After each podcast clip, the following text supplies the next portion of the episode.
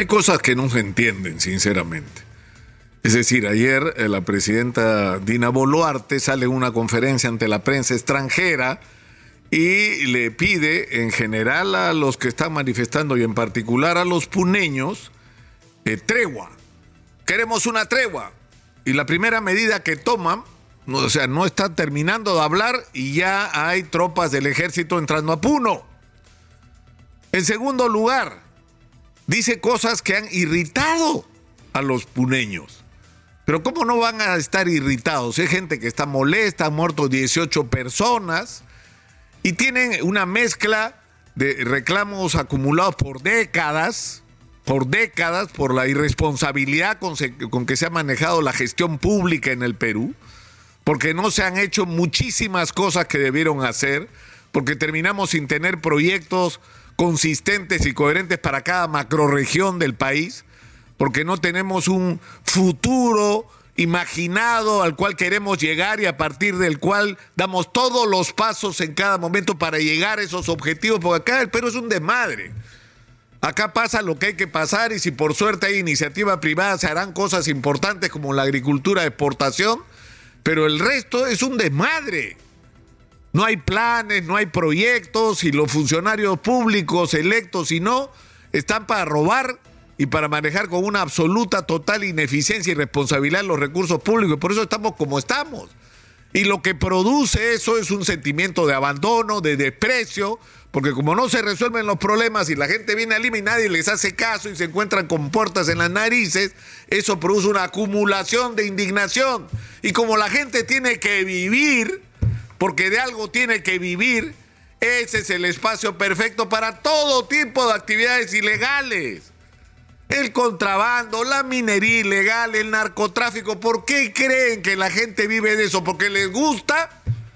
No estoy hablando de los dueños de los negocios que son los que se forran, los que están abajo, los que ponen la chamba, los que ponen sus vidas, en el caso de la minería ilegal, manipulando químicos altamente peligrosos, dañando su salud para siempre, dañando la naturaleza, dañando los ríos. ¿Qué creen que lo hacen porque les gusta? es porque no les damos otra oportunidad. Porque no tenemos proyectos serios y consistentes de desarrollo de cada macro región del Perú como está reclamando la Sociedad Nacional de Industrias. Entonces, toda esa acumulación en determinado momento se elige al profesor Castillo y hay una esperanza. Uy, por fin uno pobre, uno que viene de abajo, uno que sabe lo que sienten los de abajo. Y el señor termina traicionando con un gobierno recontra ineficiente, es decir, una repetición de lo mismo que teníamos de mal, peor. Peor.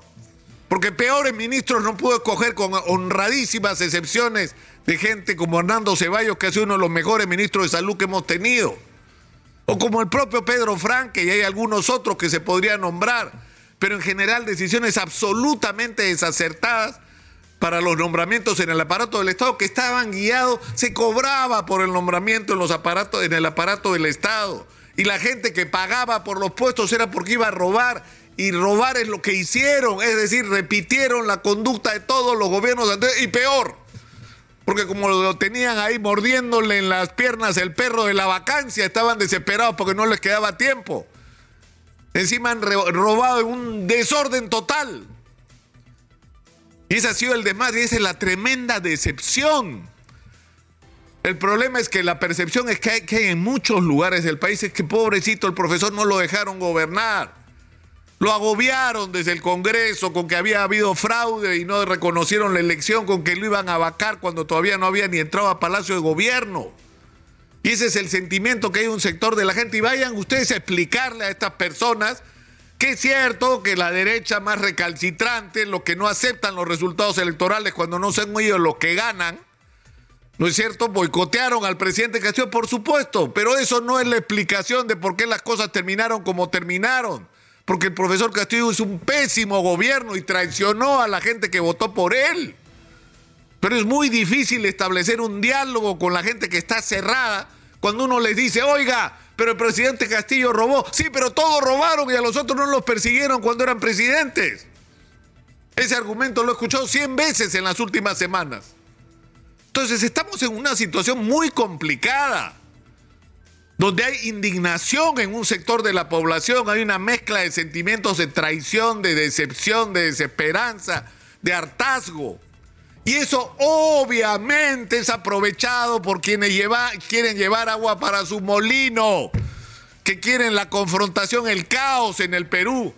Algunos para ver si se benefician electoralmente al final de este proceso y otros porque no les interesa que en el Perú la democracia sea la vía que sueñan con que llegue un punto en el cual el Perú se arte de esta situación y la gente piensa que acá debe haber una salida extrema. ¿Y cuál es la salida extrema?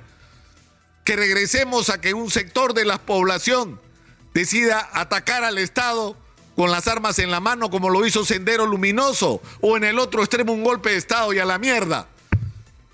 Total, si los militares son los que tienen que resolver los problemas que se hagan cargo del gobierno porque los civiles no pueden, a esos extremos estamos llegando y se está construyendo un clima peligrosísimo sobre el que ha llamado la atención ayer Jesús Verde, que esto puede terminar en una guerra civil y no nos hemos dado cuenta.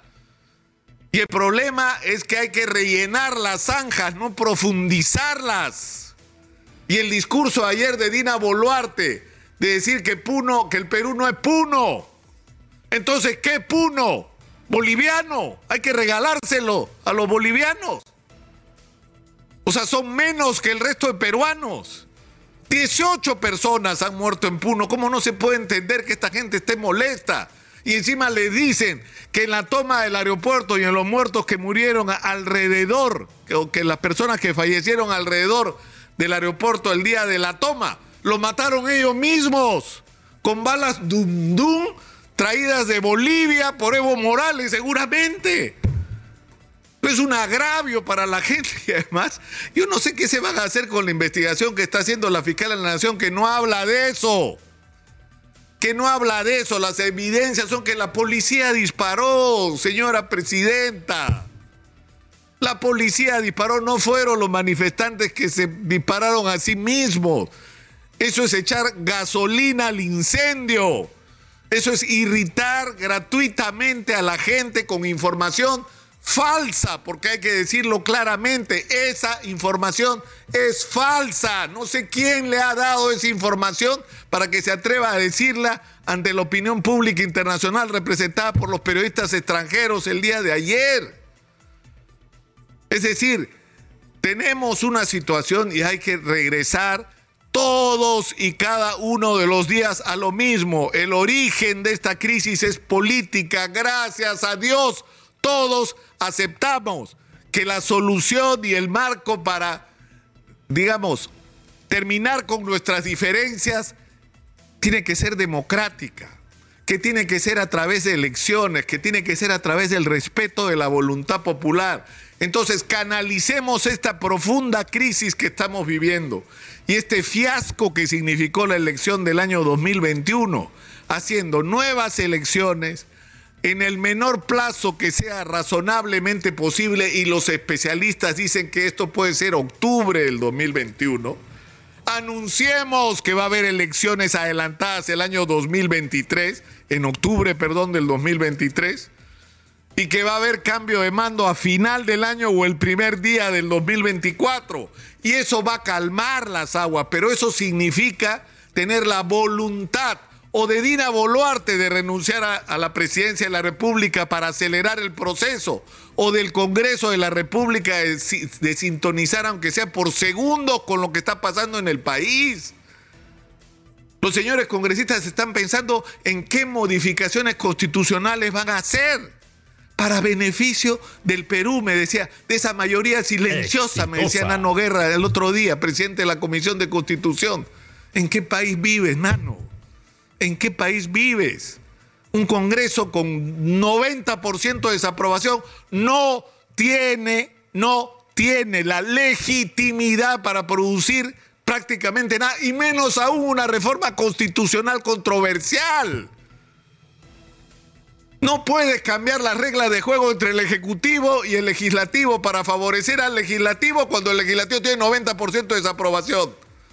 No puedes pretender imponer una reforma constitucional aprovechándote de tus votos en el Congreso para imponer la bicameralidad cuando la inmensa mayoría del país ya se pronunció en contra equivocadamente o no, pero se pronunció en contra en un referéndum.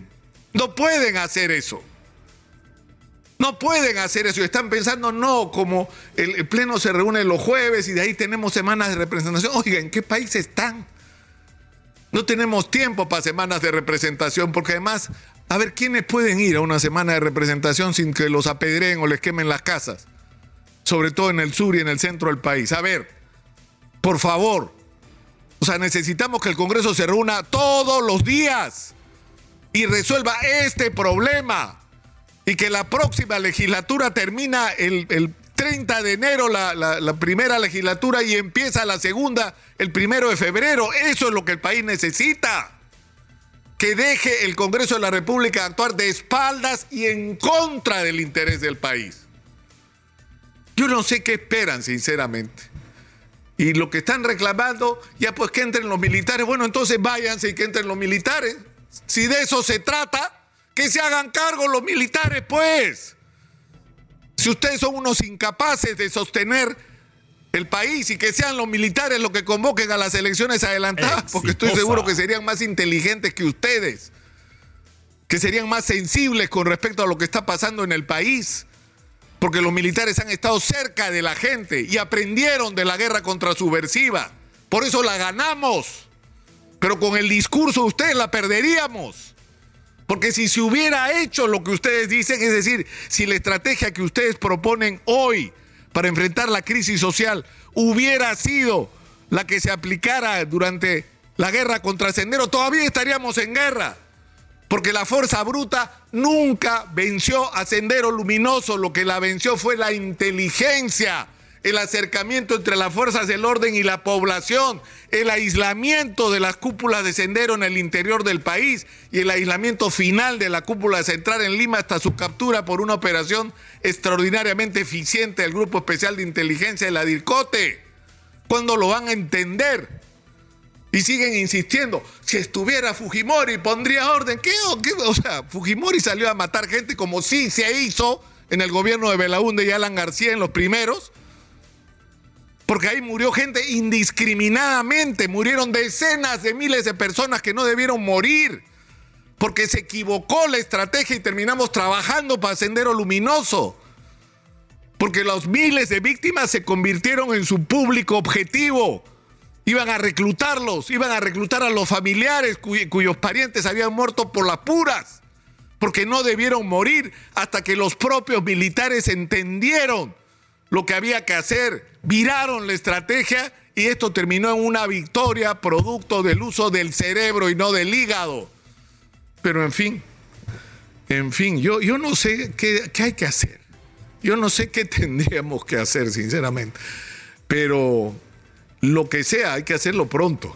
Porque esto, como se está advirtiendo, se va a poner cada vez peor se va a poner cada vez peor si no somos conscientes de lo que tenemos al frente. Y ningún interés personal, ni el quedarse en una curul, ni el pretender reformas que ya no corresponden porque no tienen la legitimidad para procesarlas, puede ser una justificación para pretender hacer lo que quieren hacer, que es quedarse, señores congresistas, cuando la gente ya no los quiere ahí. Váyanse lo antes posible, entiéndanlo de una vez por todas. Soy Nicolás Lucar, esto es Hablemos Claro, estamos en Exitosa.